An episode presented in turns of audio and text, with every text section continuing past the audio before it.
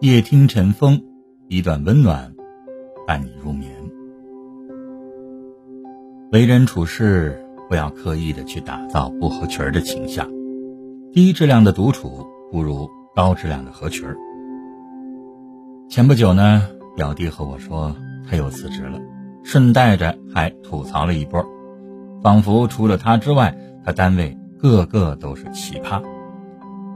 可是刚刚毕业一年。他已经是第四次离职了，不得不说，实在是因为他太不合群了。他是家中的独子，个性有些骄纵。参加工作以后呢，各种不适应就跟着来了。不管在哪家公司，他都是独来独往，几乎没什么人缘。每次我提醒他要试着合群时，他都会反驳说这是自己的个性。结果就是远离人群之后，他成了一座孤岛。人啊，是需要合群的。为人处事，自命清高，永远没有出头之日。鬼谷子有云：“欲合者用内。”人际交往中，只有置身其中，才可能融入群体。他需要我们为人谦和，待人恭敬。以虔诚的态度和平和的心态去接人待物。生活中那些真正学会合群的人，不是只想着给他人挑刺儿，而是包容和欣赏他人的能力，尊重身边的人和事儿。人为什么要选择合群儿？因为我们生来怕孤单，融入合适的群体可以治愈我们在社交中的紧张和不安。合群到底有多重要呢？合群才是你变强大的好方式。很多人认为独来独往是一个人变强大的征兆，学会独处才是最高级的生活方式。其实，过分的追求不合群是一种逃避现实的表现，也是没有能力融入一个集体的借口。合群的真正的目的是为了能够让你更好的融入到集体。更好的生活。有朋友说，大学里的前两年自己一直不合群，舍友们一起打游戏，一起打牌，在他看来就是不良嗜好。当别人喝酒聊天的时候，他来一句“我不喝酒”；当别人都在唱歌的时候，他来一句“我不唱歌”。结果很长时间他都无法融入到群体当中。后来他学会了合群儿。别人喝酒，自己也喝，酒量不好，请见谅，但礼貌一定要有。别人玩游戏，自己不玩，但看着他们玩也很是有趣。当然，他们在学习上也相互督促，还都上了研究生。合群儿呢，容易走得远；独处呢，飞得高。合群儿是现实的修行。我们生存在这个世界上，都是一个独立的个体。我们之所以要选择群体生活，是因为群体之间可以相互的帮助和促进，所以合群儿对于每个人来说还是很重要的。而真正的合群儿是融入团体，但不抛弃自我，通过展现自我来征服他人，而不是通过谄媚来迎合他人。我们在群体中的融入程度，决定了我们的受益程度。合群儿可以取长补短，让自己变得优秀；合群可以拓宽人脉，让自己遇到贵人；合群儿能让自己前方的路更加的宽广。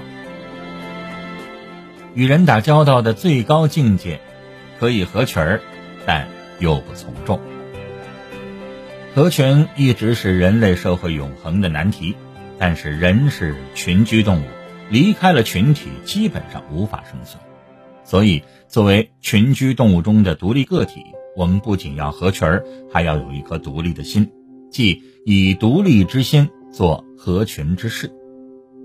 合群不代表平庸随大流，成年人的合群讲究的是志投意合，而非委曲求全。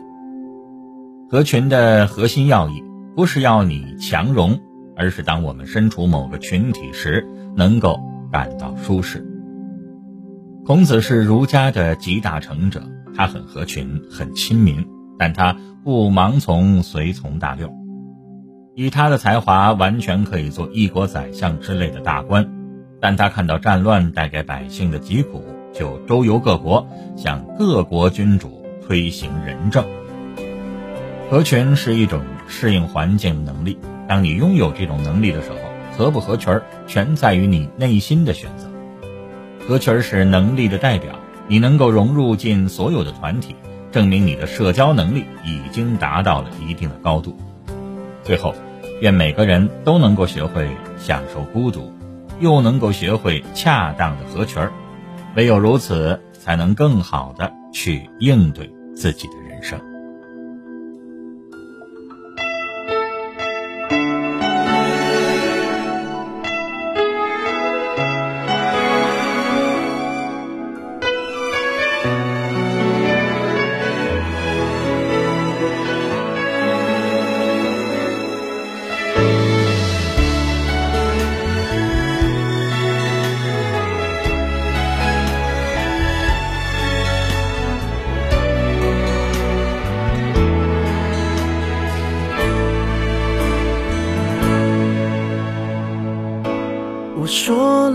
所有的谎，你全都相信。简单的我爱你，你却老不信。你书里的剧情，我不想上演，因为我喜欢喜剧收尾。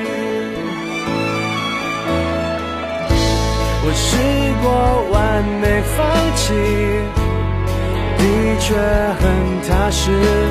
醒来了，梦散了，你我都走散了。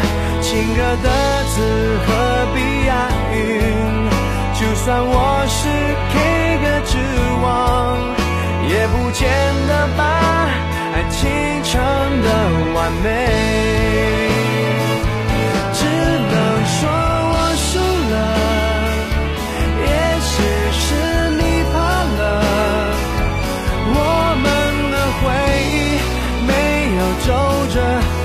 却用离开烫下句点，只能说我认了。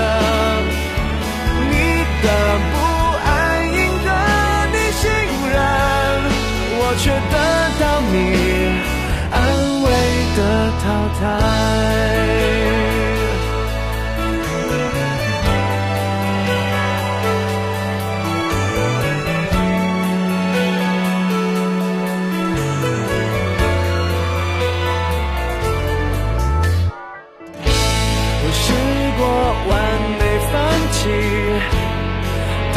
却很踏实，醒来了，梦散了，你我都走散了。